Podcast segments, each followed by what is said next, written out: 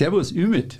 Thomas, ich grüße dich. Schön, dass wir, ich kann es kaum glauben, die erste Folge. Ja, ist, also irgendwie sollte man ja also die Korken knallen lassen. Aber naja, wir müssen erstmal was hinkriegen. Ja, aber ich bin sicher, ja, wir, zwei, wir, zwei, schaffen das. das also der, der Record-Button ist auf jeden Fall schon mal äh, gedrückt. Ähm, das macht mich schon sehr stolz. Ich meine, wir kennen uns ja schon seit vielen, vielen Jahren, äh, sind in dieser Branche äh, fast schon zu Hause.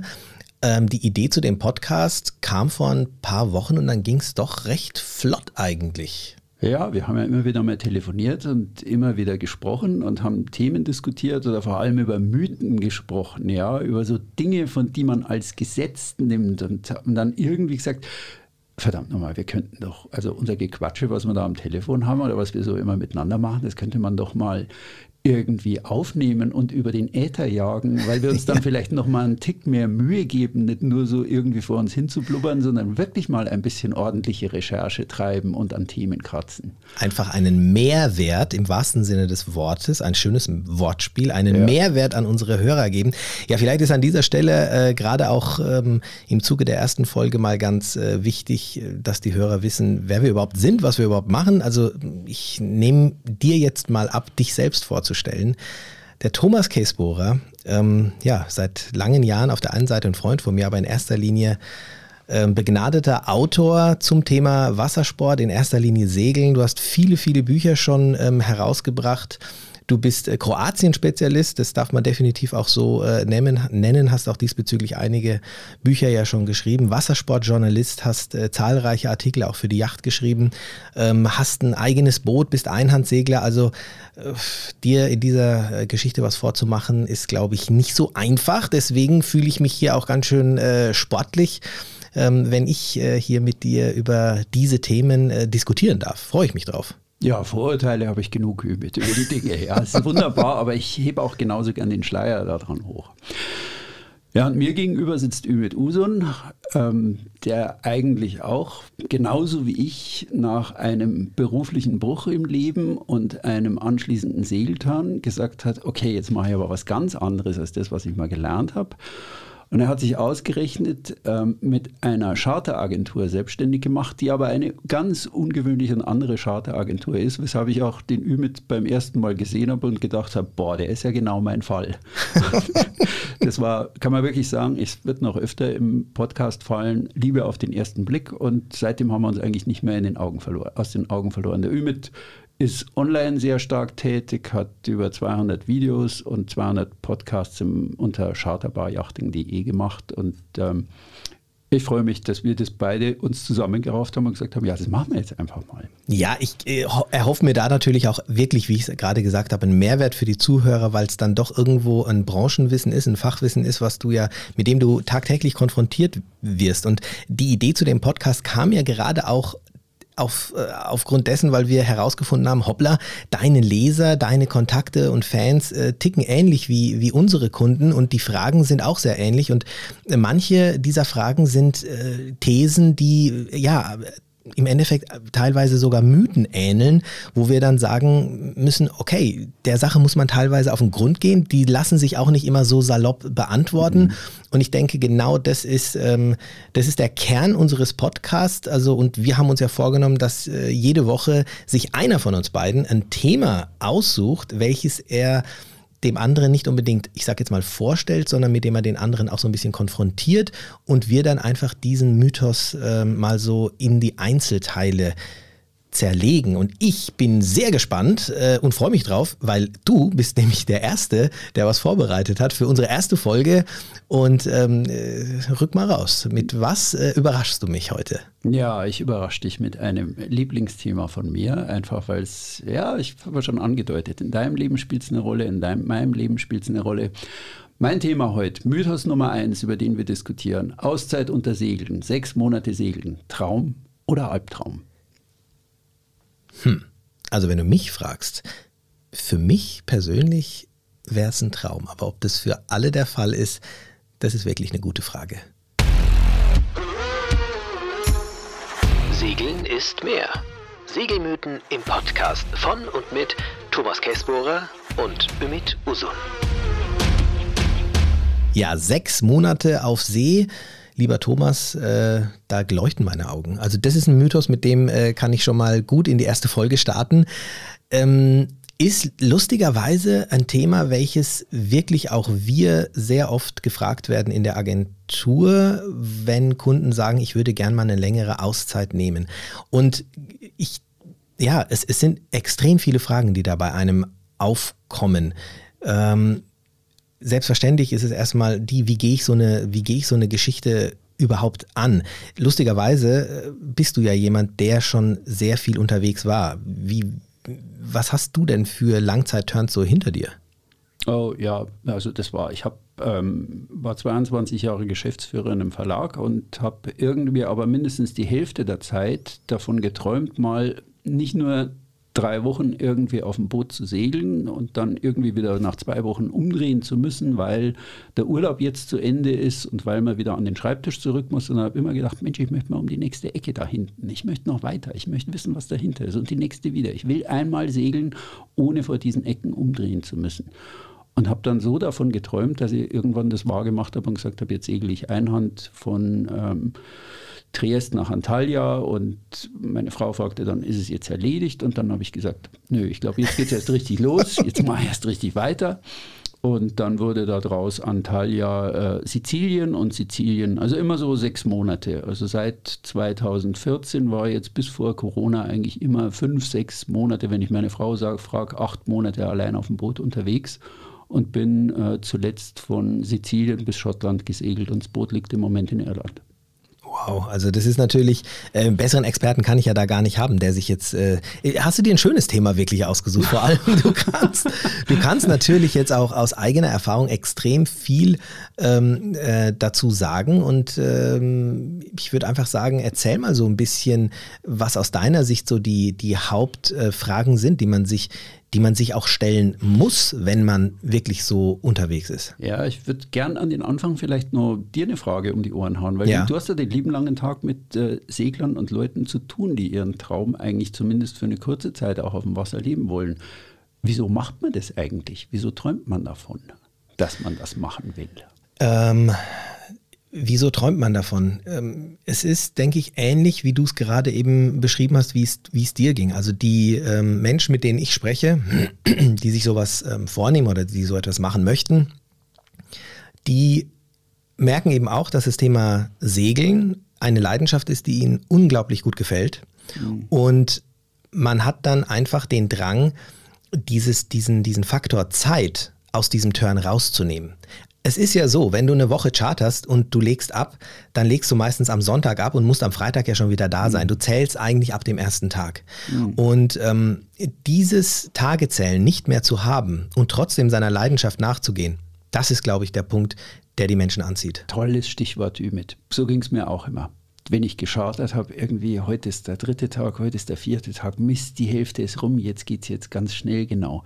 Das ist ja lustig, dass du das wirklich als Element des Chartersegelns siehst, dass ich wirklich meine Tage verrinnen sehe und da irgendwie dann auch ein Stück weit drunter, ähm, naja, leide würde ich jetzt nicht sagen, aber trotzdem, man macht es sehr bewusst und einfach dieses Zeitmaß mal verlieren, das war mir schon auch wichtig. Nicht mehr, bei mir war es immer das Geografische, das nächste Cup, einfach da mal rumzufahren. Ja, ja. Ja, warum macht man das? Berufliche Anspannung, ähm, bei mir schon auch einfach Büroalltag. Ich habe, glaube ich, in meinem Leben zu spät gemerkt, dass ich mehr draußen sein muss.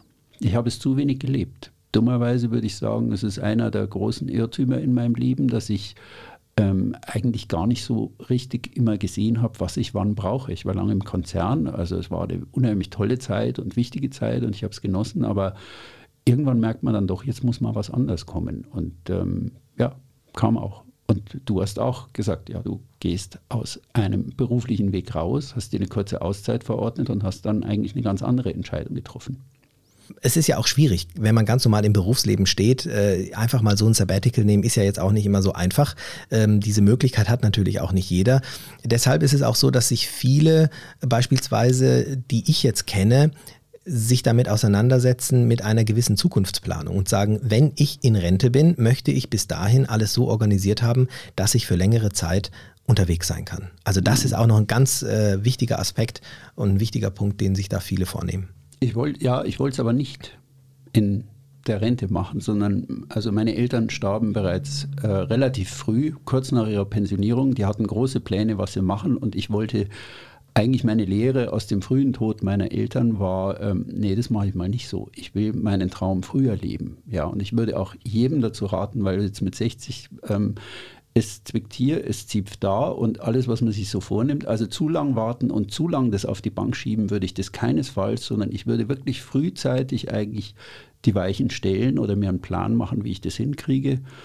Und ähm, ja, fürs Rentenalter das Aufschieben, nee, also wenn ich, wenn ich was richtig gemacht habe, dann war es eigentlich das mit äh, 54 bin ich losgesegelt oder so mit Anfang 50, als die Kinder daheim langsam aus dem Haus waren und dit und dat geregelt war ähm, nicht auf die lange Bank schieben.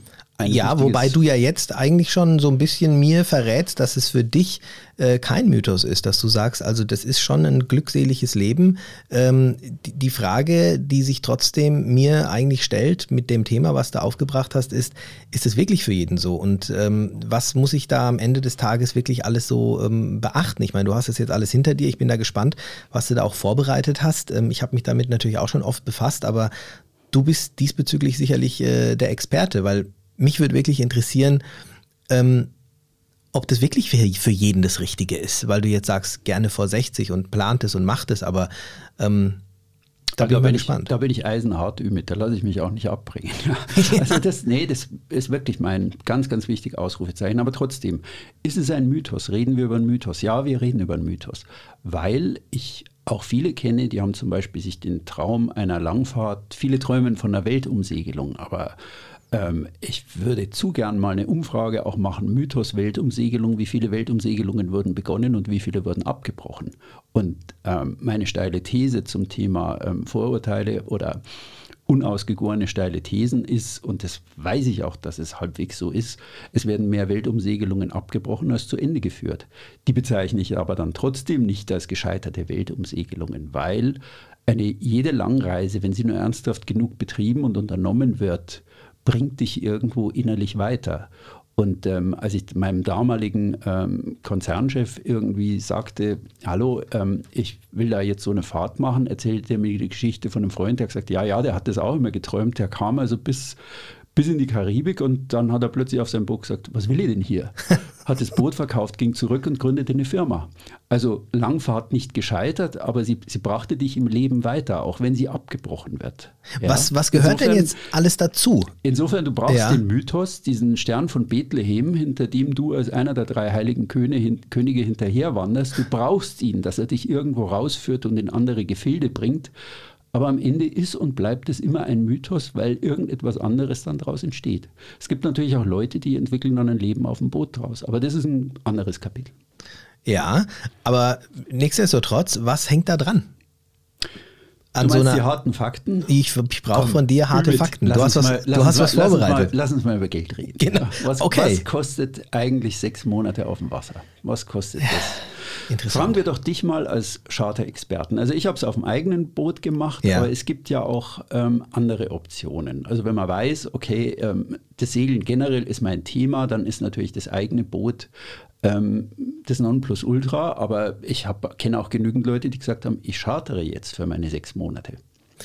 Sehr Total interessante Frage. Und ähm, da geht es schon mal los, ob es wirklich sechs Monate sind oder ich sage jetzt mal beispielsweise drei Monate, was ich ja auf jeden Fall auch schon als ein Langzeitturn also, ähm, bezeichnen würde. Logisch, je länger du das Boot chartern möchtest, desto mehr kostet es, desto mehr Nachlass bekommst du in der Regel aber auch. Aber das viel Wichtigere ist, ähm, wo ich segeln möchte.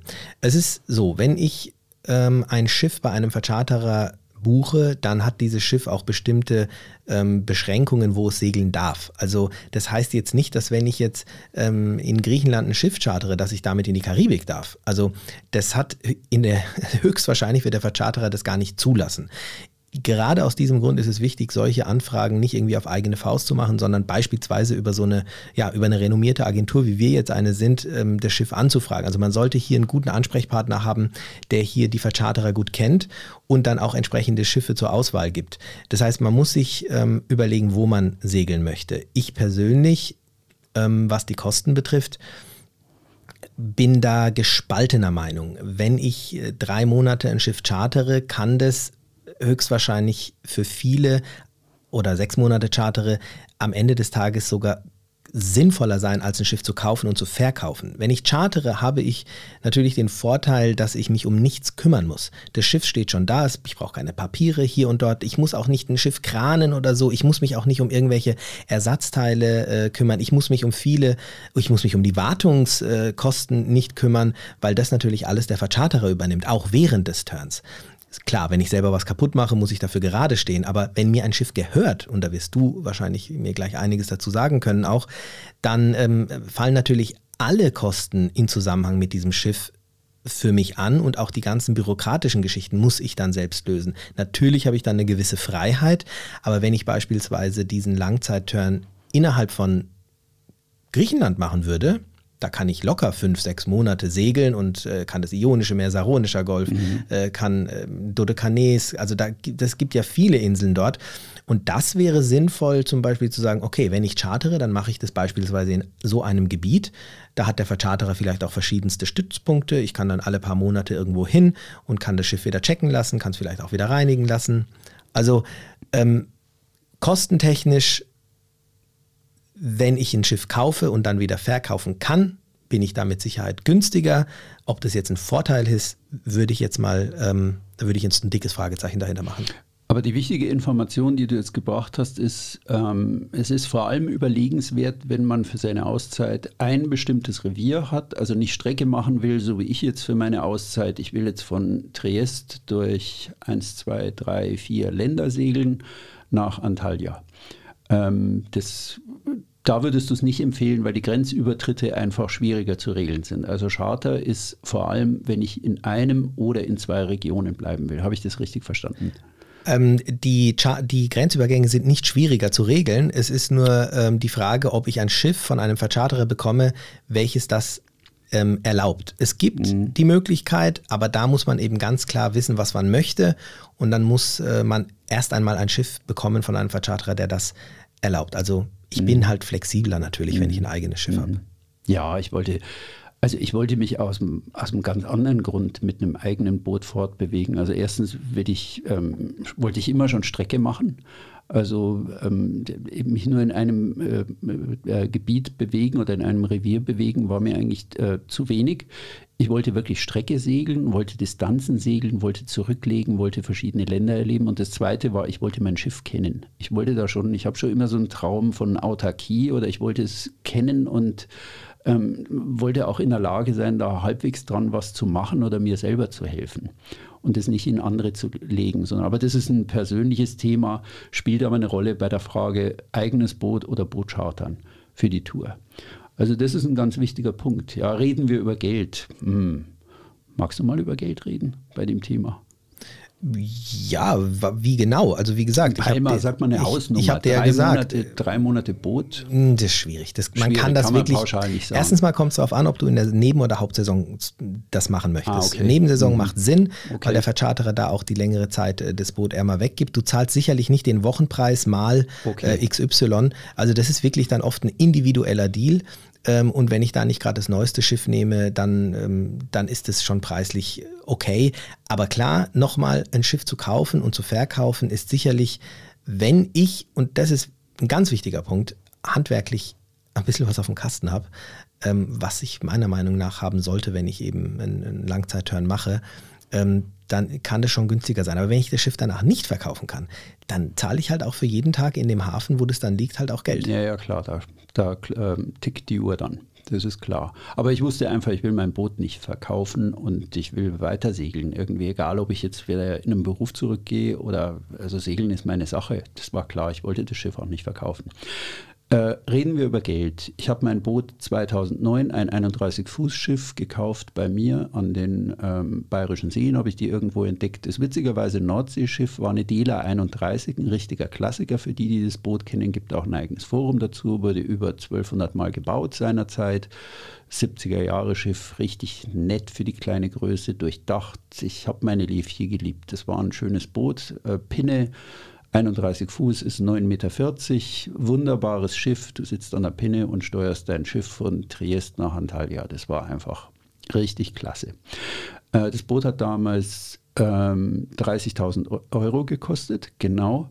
Und ich habe mal nachgerechnet, also ich brauchte, ich bin allerdings die italienische Küste runter, aber zur Route sage ich gleich was. Ähm, ich habe pro Monat im Schnitt so 2000 Euro gebraucht. Das setzt sich zusammen aus, ja, mal alle drei, vier Tage in den Hafen gehen. Ja, ich esse schon gern. Ich trinke auch gerne ein Glas Wein. Also das so, wenn ich, deswegen bin ich die italienische Küste runter, weil ich wirklich einfach so ein großer Freund der italienischen Küste und der italienischen Weine bin. In Kroatien war 2010 ja, war das so mit Malvasia und so, das war, also ich habe schon gesagt, nee, ich gehe lieber rechts rum. Und es hatte einen anderen großen Vorteil, als ich die Tour gemacht habe, ähm, du hast sehr regelmäßige Windverhältnisse an die italienische Küste runter. Da weht immer der Maestrale so ab späten Vormittag sanfter Nordwest und der schaukelt dich einfach im Handumdrehen diese Küste runter. Es war traumhaft. Also ich habe es nie bereut, ähm, Italien runter zu sein und dann von Brindisi aus nach Griechenland rüber zu queren. Äh, die Kosten pro Monat für eine sechsmonatige Reise waren etwa eben 2000 Euro im Monat. Und ähm, das plus Boot, ne, im Endeffekt dann. Also wäre es ja, da, also. Nee, nee, nee, nee, wenn jetzt jemand die Kosten für sich mal überlegt, natürlich, da braucht ja auch ein Boot. Ja, ich hatte die, die Levche vorher fünf Jahre und ich habe sie danach, bin ich nochmal 2014, also bin ich nochmal drei, vier Jahre weiter damit gesegelt. Also du musst da schon eine betriebswirtschaftliche Abschreibung dann ansetzen. Also wenn man sagt, ich will jetzt nur diesen Turn machen und danach ist gut, ich möchte mir kein eigenes Boot anlachen, ist man sicher mit der Charter besser bedient. Wenn man aber sagt, ich werde weiter segeln, whatever it is, ja, also ich, ich werde das machen, dann ähm, findet man auch einen günstigen Platz, wo man sein Boot unterbringen kann im Mittelmeer. Ja, also es wird halt in Kroatien ein bisschen schwieriger, aber anderes Thema, das wir nur beleuchten werden unter unseren Segelmythen. Ähm, diese Kosten haben sich vielleicht insoweit verändert, als ähm, der Gebrauchtbootmarkt relativ strapaziert ist die letzten zwei Jahre. Also jetzt während der Pandemie ist es tatsächlich so gewesen, dass ähm, der Gebrauchtbootmarkt, die Gebrauchtbootpreise deutlich gestiegen sind, dass ich zum Beispiel von meinem meinem äh, Lieblingsanbieter habe immer geschaut, ob die noch neue Boote haben. Ähm, Schöchel, äh, Sunbeam in Österreich die haben, äh, das war ziemlich leer, das war ziemlich ausgerauft und ähm, die Preise haben sich schon nach oben entwickelt. Guter Freund Klaus Aktoprak, den manche kennen, ähm, hat sich genau zum gleichen Zeitpunkt wie ich sein Boot gekauft für einen deutlich geringeren Preis, seine La Mer. Ähm, der hat damit auch tolle Reisen hingelegt. Also ein, ein neues Boot muss nicht teuer sein. Also das, das glaube ich schon, es erfordert halt ein bisschen Suche. Aber du hast, entschuldige, dass ich nochmal einhake, ähm, ja. weil ich glaube, das ist ein ganz interessanter Punkt gewesen, diese 2000 Euro im Monat. Ähm, bist du der Meinung, dass äh, du hast auch gut gelebt, hast du gesagt? Ähm, es gibt ja dann auch den Gedanken oder in Anführungsstrichen nenne es Mythos oder wie auch immer, ähm, wenn ich da auf dem Boot lebe, dann lebe ich von Luft und Liebe und ich lasse einen Anker fallen und da bin ich dann zu Hause und eigentlich brauche ich so gut wie nichts. Ich fische mir meinen, meinen Fisch aus dem Wasser. Schöner Mythos. Du, an dem sollte man jetzt in einer der nächsten Podcast-Folgen kratzen. Der Mythos vom einfachen Leben. Segeln ist das einfache Leben, ja. Ja, aber allein, ich, nein, das passt ja auch jetzt so rein. Das ist ja auch das, was ich da, was ja dieses, äh, ähm, diese, diese, die, diesen Langzeitturn ja auch für viele ja ausmacht, dieses Leben an Bord. Und ähm, die Frage ist, braucht man diese 2000 Euro aus deiner Sicht oder Nein. sagst du, das ist auch möglich? Das ist, das ist auch möglich. Also ich könnte mir auch vorstellen, so wie ich das als Student gemacht habe, da bin ich äh, für, mein Vater hat mir 100 D-Mark in die Hand gedrückt und ich bin da, habe mir ein, erstens eine Bahnfahrkarte von München bis Lecce gekauft, also runter zum Stiefelabsatz und habe dann 14 Tage königlich gelebt mit von täglich einer, einem Panino und Trinkwasser vom Bahnhof, ja, also am Boale hat draus tranken vom öffentlichen Brunnen. Das geht auch, das war ein toller Urlaub, ja. Und du kannst es beim Segeln auch so machen. Das bringt mich eigentlich zu meinem zweiten Stichwort. Ähm, wer über die Kosten so einer Reise nachdenkt, sollte unbedingt bedenken, teure Küsten, günstige Küsten. Also wenn ich jetzt zum Beispiel sage, ähm, ich bin jetzt unterwegs in der Hochsaison in Kroatien. Ja, also so mein Lebensstil, ich gehe da essen und ich hau da jedes Mal kräftig rein und ich gehe also alle vier Tage in die Marinas, vielleicht in Dubrovnik, weil ich mir drei Tage die Stadt anschauen will. Die Marina in Dubrovnik ist gerade am Wochenende äh, hauen die die Preise heftig hoch, weil da ist Charterwechsel, da haben die keine Plätze. Also da ist man locker dabei mit, ähm, ich sage mal, die 10-Meter-Boot 110, 120 Euro, drei Tage, 330 Euro, wupf. Ja, wow. teure Küste. Würde ich einfach so sagen. Wenn man wirklich als Langfahrer sich das überlegt und ich lese auch im Internet viele Stimmen internationaler Langfahrer, Franzosen sind sehr natürliche Segler, lieben kleine Boote, sind wirklich auf kleinen Booten unterwegs und genießen das Segeln, aber gerade häufig jaulen Franzosen also oft und sagen, boah, was ist Kroatien teuer. Also andere Erwartungen und ähm, fertig. Ist einfach so. Ich habe es da auch auch Italien im Ferragosto im, während der Augustferien ist ähm, auch nicht gerade ein Cheapie. Und ähm, Kroatien bietet den Vorteil, also teure Küste, günstige Küste. Ich kann oft in Buchten ankern in Kroatien. In Italien ist das ein bisschen schwieriger. Es ist eine glatte Küste, sie läuft relativ buchtlos runter und wenn es eine Bucht ist, dann ist immer viel, ist immer viel Schwell da. Aber eine wichtige Frage ist, habe ich zum Beispiel Reviere wie Griechenland, wo ich viele Buchten habe, viele Inseln, wo ich mich gut verstecken kann. Teure Küste, günstige Küste. Oder Türkei jetzt gerade. Super Aspekt, ja. Teure absolut. Küste, günstige Küste. Also ja. die Türkei ist zwar ähm, jetzt etwas äh, zynisch das zu erwähnen, aber mit der Rieseninflation, die ähm, Herr Erdogan da gerade für sein Land forciert, weil er das umbauen will als Werkbank Europas oder für wen auch immer, der verfolgt ja ökonomische Ziele damit, aber mit der Inflation ähm, leben wir prächtig dort. Ja, und es gibt ja auch viele Leute, die auf dem Boot leben in der Türkei. Ja. Und teure Küste, günstige Küste, also ähm, ich gebe noch ein Stichwort, Côte d'Azur. Ja, Okay, kann man machen, ja. Aber da, kann man das, machen. Da sollte man auf die Bordkasse pfeifen, ja, weil das ist halt einfach, das ist schon klasse. Aber ähm, kann ist klasse. Ich liebe es, ja. Also, aber ähm, du sagst quasi, ähm, wenn man das mal so als Fazit äh, zum Thema Kosten nehmen kann, mit den Erkenntnissen, die ich jetzt äh, aus meinem Beruf oder aus, mein, aus, der Chartergeschichte eben auch weiß und äh, du als wirklich jemand, der das auch gelebt hat, mit einer entsprechenden Planung kann man es seinem, äh, seinem Geldbeutel schon gerecht machen. Das heißt, man müsste, wenn man weniger ausgeben möchte, gewisse Abstriche machen, gewisse Küsten meiden. Ähm, ja, und umgekehrt, ähm, äh, also ja, ist man ein bisschen flexibler natürlich, wenn man ein bisschen mehr Geld hat, aber so mit den 2000 Euro, wie du gesagt hast, ich find, fand es schon eine ganz, ganz äh, interessante, ganz interessante, äh, ja. Das ist eine Hausnummer. Ja, ganz interessante ja, die, Hausnummer. Passt für mich. Die, ähm, die da vielleicht auch vielen gar nicht so im, ja, im Hinterkopf äh, sind. Was gibt es noch so für Aspekte, die zu bedenken sind, wenn man hier so eine Langzeitgeschichte macht? Was hast du noch rausgeschrieben? Naja, vor allem, ähm, das dritte ist natürlich die Kosten fürs Boot. Also es gibt ja den saloppen Spruch, entweder du schraubst selber oder du bringst einen Koffer voll Geld mit. Ähm, im übertragenen Sinn ist das schon richtig, aber ich wollte mich mmh, selber eigentlich immer mit, ja. mit meinem Boot beschäftigen. Ich bin aber da ich beruflich eigentlich auch Schreibtischtäter bin, ich bin zwar immer handwerklich orientiert gewesen, aber mal so, ich habe nie zu den Typen gehört, die sagen, ja, da haben wir schnell in war die Zylinderkopfdichtung runtergerissen und eine neue reingezaubert.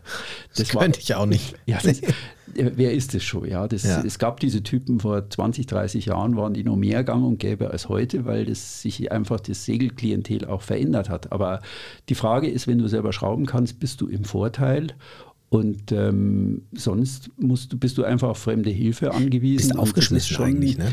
Na, so hart würde ich es nicht formulieren. Es gibt überall Gauner und überall ehrliche Gesichter und man trifft überall eines von beiden. Ja, das ist einfach, man, man braucht unterwegs mal einen Mechaniker, weil dies ist oder jenes ist auch meine, auf meiner Fahrt und da von Sizilien nach Schottland ähm, man lernt auch Leute kennen durch Bootspannen. Also ich darf das, toi toi toi, ich klopfe gleich auf Holz, ähm, man darf das auch nicht berufen, aber ähm, wenn ich irgendein Problem hatte, das hat mich in einem Land immer den Leuten näher gebracht, weil ich einfach, ich kam nicht als Durchreisender an, sondern ich brauche jetzt Hilfe, ja, ihr müsst mir irgendwie, könnt ihr mir hier irgendwie weiterhelfen. Und ja. du lernst da schon die Menschen und dein Land auf eine unvergessliche Weise kennen. Aber die Grundlage ist, kann ich selber ein bisschen schrauben, kann ich mir helfen, habe ich eigentlich so ein bisschen das, das Grundzeug dabei und bin in der Lage, mir zu helfen. Oder ähm, bin ich immer auf fremde Hilfe angewiesen und dann sollte ich da pro Monat einfach einen gewissen Betrag einkalkulieren, der zusätzlich fällig ist. Oder die Ausstattung des Bootes.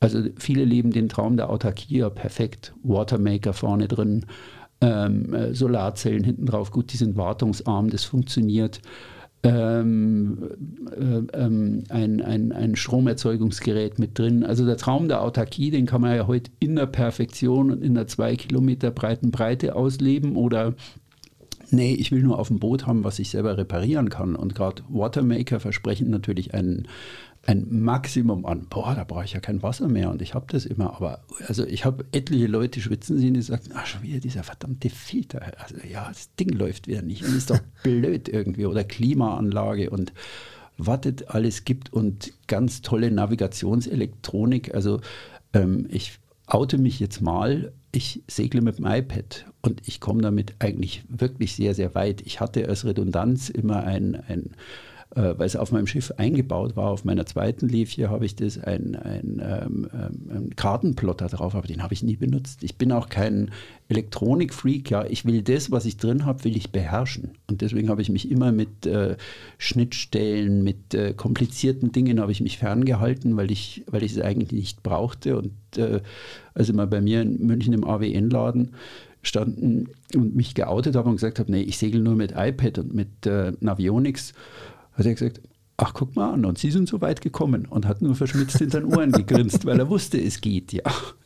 Ja, ist interessant. Also wichtig ist, äh, wie du es gerade schon sagst, dass man sich schon mit den Dingen, die auf dem Boot sind, in gewisser Weise ähm, ähm, vertraut macht und dass man die ersten Reparaturen vielleicht auch machen kann. Das solltest, du solltest jemand sein, der nicht nur eine Zange in die Hand nehmen kann, sondern auch weiß, wie dann vielleicht mal der Wasserschlauch äh, wieder anzubringen ist, wenn das da irgendwo mal leckt und vielleicht auch mal ähm, nach dem Öl schauen können. Also das sind die mindesten Dinge.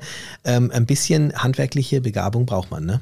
Ja, du solltest vor allem wissen, ähm, es gibt unter Mechanikern den schönen Spruch, der weiß, was er tut. Ja, also wenn du da jetzt die Rohrzange ansetzt, dann solltest du schon wissen, was schiefgehen kann. Ja, weil oft ist Reparaturen sind irgendwie Dinge, bei denen auch was kaputt geht. Also man sollte jetzt nicht nur sich äh, mit dem tollen Stanley Werkzeugset begnügen, sondern man sollte schon wissen, wenn ich irgendwo da hinfasse, wie geht das auf? Also die Teile auf dem Boot leisten immer Widerstand. Korrosion heißt das Zauberwort. Und du solltest einfach tricky und findig sein, wie du das runterkriegst also, ähm, und wie das, wie das aufgeht. Und du solltest halt wissen, was tue ich da gerade, wenn ich da irgendwas mache. Wenn ich mal sage, naja, der, Wasserpumpendeckel, der hat da so eine Riefe drin und den schleife ich jetzt mal glatt. Ja, böse Idee weil dann vielleicht die Wasserpumpe plötzlich leckt. Interessanter, interessanter Aspekt, der eigentlich auch aus einem ähm, Segeltraum, einen Segel, fast schon Albtraum vielleicht für den einen oder anderen äh, machen kann. Also dass diese lange Auszeit, wenn da Reparaturen anstehen und ich bin der Sache nicht gewachsen ähm, und habe dann vielleicht eben auch nicht unbedingt das Kleingeld, um mir das alles reparieren lassen zu können, äh, dann einfach ja tatsächlich aus äh, die, ja, die, diesem Mythos dann äh, gleich mal widerlegt und sagt, nee, für dich ist es nichts. Ja, es gibt, gibt da den schönen Seglerspruch. Wir sind nicht durchs Mittelmeer gesegelt, wir haben uns durchs Mittelmeer repariert. Toi, toi, toi. Hatte ich bisher nicht, also klopfe ich wieder auf Holz. Ich hoffe, es ist gut hörbar. ähm, aber äh, nee, man, also das scheint mir so nach vielen Erfahrungen schon, also was weiß ich da jetzt eigentlich, was ich da tue, wenn ich was daran tue. Also es hilft nicht nur ein Werkzeugkasten oder ein Motorkurs, sondern man sollte sich wirklich äh, die, beim eigenen Boot die Bereitschaft mitbringen, sich tiefer damit zu beschäftigen. Kosten fürs Boot, genau. Ähm, ich glaube, dann haben wir alle wesentlichen Punkte. Äh, günstige Küste, teure Küste, welche Länder, welche Küsten, Boot oder Chartern oder eigenes Boot und äh, Reparaturkosten.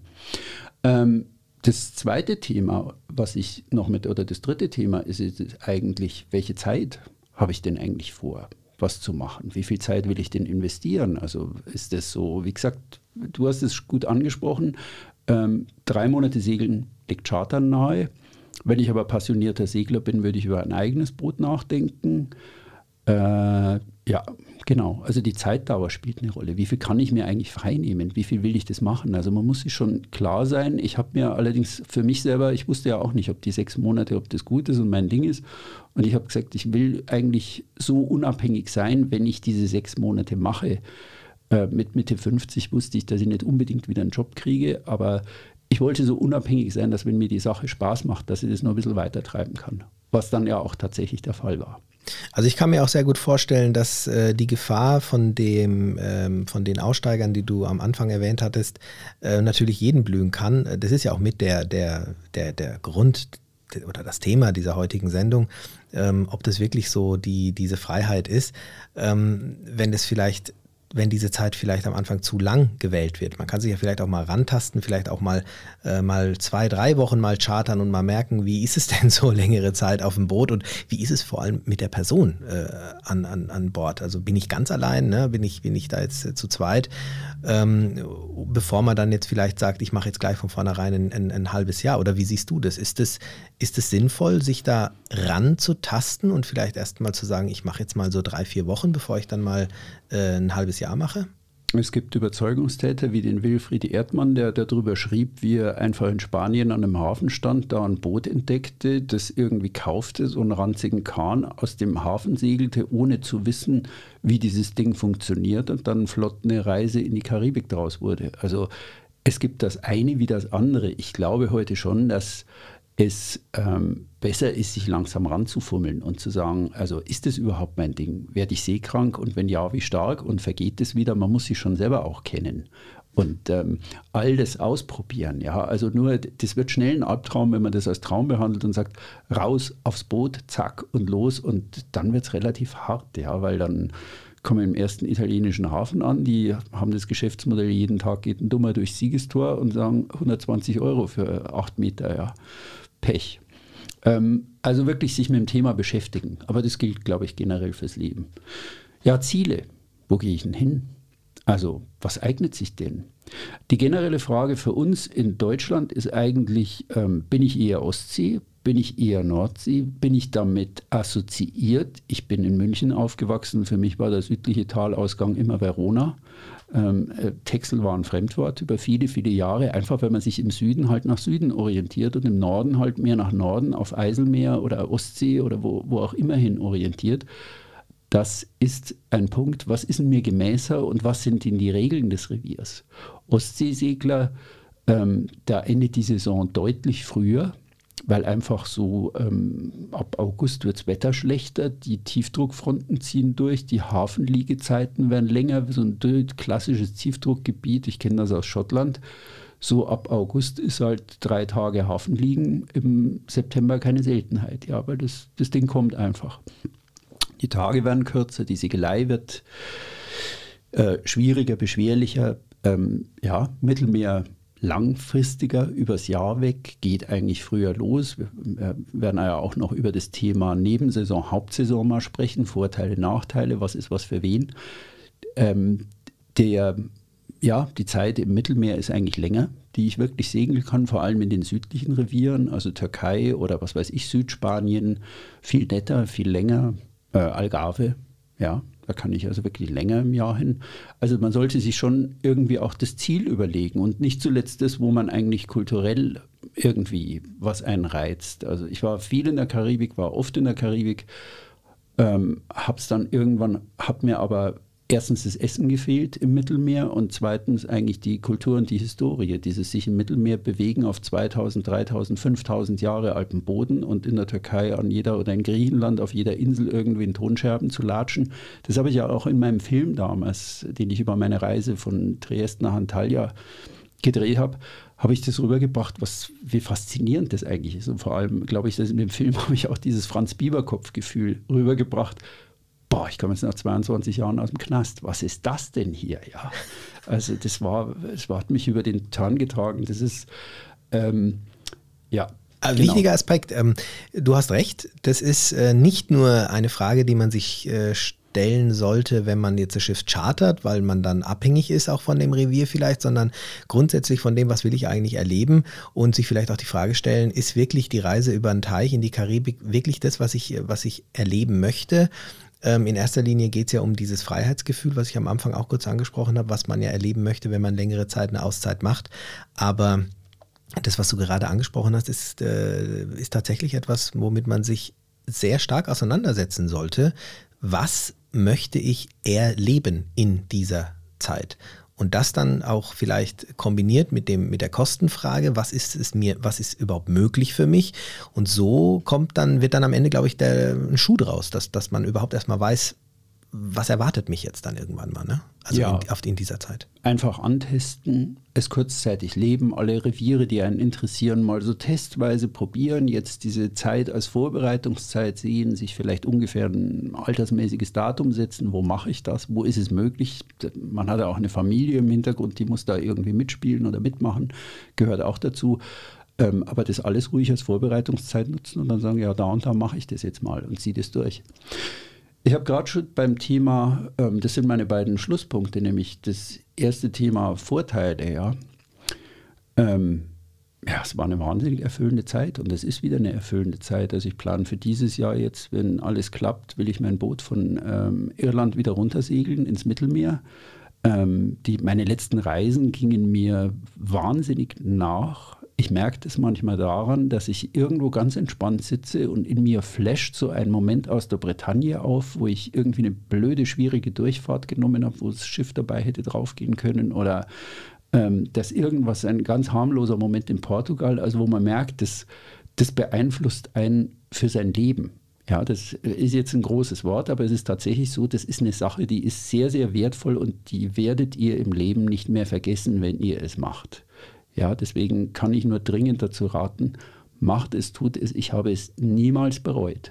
Ja. Aber gibt es denn, ähm, ich meine, äh, es ist ja, fast schon nicht verwunderlich eigentlich, dass wir ähm, zwar alles äh, sehr auseinandernehmen hier, aber am Ende des Tages ist doch, ähm, wir, wir, wir schnüren quasi einen Weg, dass es am Ende auch ein erfolgreiches Erlebnis wird, was ja auch das Ziel ist. Man möchte es ja dann auch genauso ähm, erleben. Und diese Stolperfallen, die wir jetzt dann angesprochen haben, ich glaube, die sind extrem wichtig. Aber gibt es denn auch irgendwas unumstößlich Negatives an dieser Geschichte? Gibt es etwas, wo du sagst, okay, das eine kann man lösen, indem man die Küsten ähm, meidet, das andere kann man lösen, wenn man sich, äh, wenn man ein bisschen handwerklich ist, all diese Dinge kann man lösen. Aber gibt es denn irgendwas, wo du sagst, das ist einfach ähm, ein Punkt, der ist jetzt nicht so toll an, der, an so einem Langzeitturn?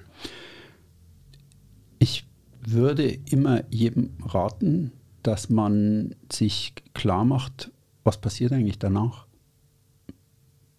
Vor dem Turn sollte man eigentlich schon nach dem Turn denken. Habe einen Plan B in der Tasche, ja. Also jetzt nicht aus Jobfrust sagen oder aus Lebensfrust, ich gehe jetzt nach Brasilien oder irgend sowas. Oder, also das, da kann halt die harte Landung dann draus werden. Ja. Mhm. Ein Traum ist immer, das ist eine Weggabelung, Traum oder Albtraum. Das ist immer dahinter. Ja. Und wem, wen Gott hasst, dem schenkt er die Verwirklichung seiner Träume. Gibt es ja auch irgendwo so einen komischen Spruch. Ja, es ist echt lustig. Manchmal, ähm, du erlebst deinen Traum und merkst dann, hm, was das ist vielleicht, jetzt nicht. Ja. Was machst du danach? Aber so währenddessen, dass du dich währenddessen irgendwie mal ähm, mit bestimmten Situationen, wo du sagst, die sind jetzt eher negativ, während des, äh, der Geschichte oder da gibt es ähm, Gibt es da irgendwas? Ja, ich habe das in meinen Büchern, glaube ich, schon immer sehr authentisch beschrieben. Man macht Fehler. Ja, man macht Fehler und du machst Fehler und ähm, Fehler gehören zum Konzept unseres Lernens. Mhm. Und du wirst aber stark hinterher, weil wenn du den Fehler durchstehst, ähm, du kannst ihn nicht vermeiden, aber das macht dich stark und das, da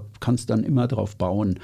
Aber Nachteil, ähm, ich habe oft als Nachteil, ich bin Alleinsegler, ich habe es gern gemacht. Das ist irgendwie so halt entstanden. Meine Frau segelt gern, aber nicht zu lang und ist auch jetzt nicht so ein Atlantiksegler. Das ist ihr zu hoch und ich fand es halt immer toll. Ähm, ganz anders. Aber ich habe gemerkt beim Alleinsegeln, dass ich ähm, eigentlich jeden zweiten oder dritten Tag irgendwo eigentlich schon das Gespräch mit jemandem suche. Ja, mhm. dass ich einen kompetenten Austausch brauche. Also ich brauche jetzt nicht irgendwie einen Schnack mit dem Marinero oder mit sonst irgendwas, sondern irgendwie ein kompetentes Gegenüber oder irgendjemand, der mir, ja, ich habe auf meiner Stirn dummerweise geschrieben, äh, gib mir Denkstoff und du, Ümit, hast es sofort erkannt. Ja. ja, das freut mich doch. Also das, das steht einfach auf meiner Stirn und äh, das Kerlchen will schon irgendwie so seinen Denkstoff abkriegen und irgendwie Input oder ich suche den dann, ich spreche Leute an oder gebe mir dann Projekte auf, schreibe ja auch meinen Blog, in dem ich einfach auf Leute zugehe, mal Review und dann Leute interviewe oder meine Eindrücke schreibe. Also man braucht eine Aufgabe und ähm, ich würde sagen, da muss sich aber jeder selber kennen. Ja, da kommt jeder auf See. Du kannst da nicht. Das ist weglaufen. aber sehr interessant. Das ist aber sehr interessant, dass man sich damit mal konfrontiert und sagt, okay, ähm, ich, ich ähm, stelle mir das vor und du, du stellst dir die Sonnenseite vor, aber du, du sprichst wirklich, das finde ich total wichtig und interessant.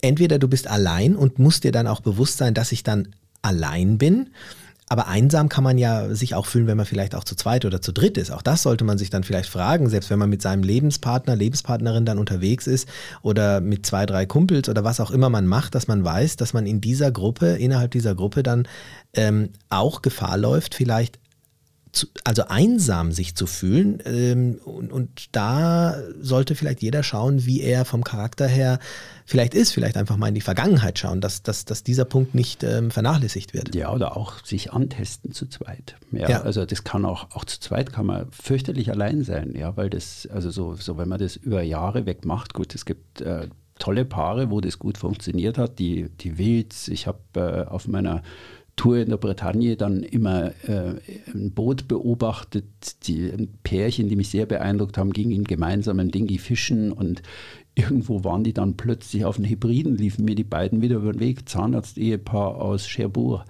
die total harmonisierten auf ihrem Stahlboot mit Pinne, ja, also alles total eigenwillig und das muss man aber rausfinden, ob ja. man so ja. zusammen harmoniert und ob das wirklich, also das, das Langfristige ist. Das ist ja auch nicht oft der Fall. Also sollte man, man kann vor vielem davonlaufen, aber vor sich selber nicht. Und das, das, man kommt da schon, wird ein Stück schlauer über sich selber. Ich habe immer gesagt, ach, andere Menschen brauche ich eigentlich nicht so. Ich, mein Traum ist Einhornsegeln und ich brauche doch keine anderen Menschen. Und irgendwie hat mir mal ein kluger Freund, der mitsegelte, sagte dann, du, Du brauchst die Menschen mehr als jeder andere. Du bist doch der Erste, der den Hafen einläuft und die anderen anquatscht. Total interessant. Ja, man, man findet einiges über sich selber, glaube ich, dann auch heraus, wenn man es im Vorfeld schon nicht weiß. Und man sollte einfach äh, wissen, dass man ähm, mit sich selbst dann äh, konfrontiert wird und dann herausfindet, ob da die, ähm, die Vorstellung über sich selbst dann am Ende ja. gestimmt hat oder nicht. Oder brauche ich meine, meine, meine Firma um mich herum? Brauche ich meine Leute um mich herum? Also manche sagen, ja, aber die stellen schnell fest, hallo, ich brauche eine Crew um mich. Das, das geht ja gar nicht, ich hier allein. Also viele Punkte, die man berücksichtigen sollte. Ja, ich glaube, jetzt haben wir alle Themen angerissen. Bleibt nur noch ein Punkt, den wir uns über unseren Mythen-Podcast vorgenommen haben. Das stimmt. Das stimmt, ja. Wollen wir, wollen wir ihn reinlassen? Wollen wir, ja. wollen wir ihn reinlassen? Also wir werden am Ende eines jeden Podcasts, werden wir die gute Nachricht des Tages bringen. Ja, und die gute Nachricht des Tages ist heute, Ümit, du bist dran.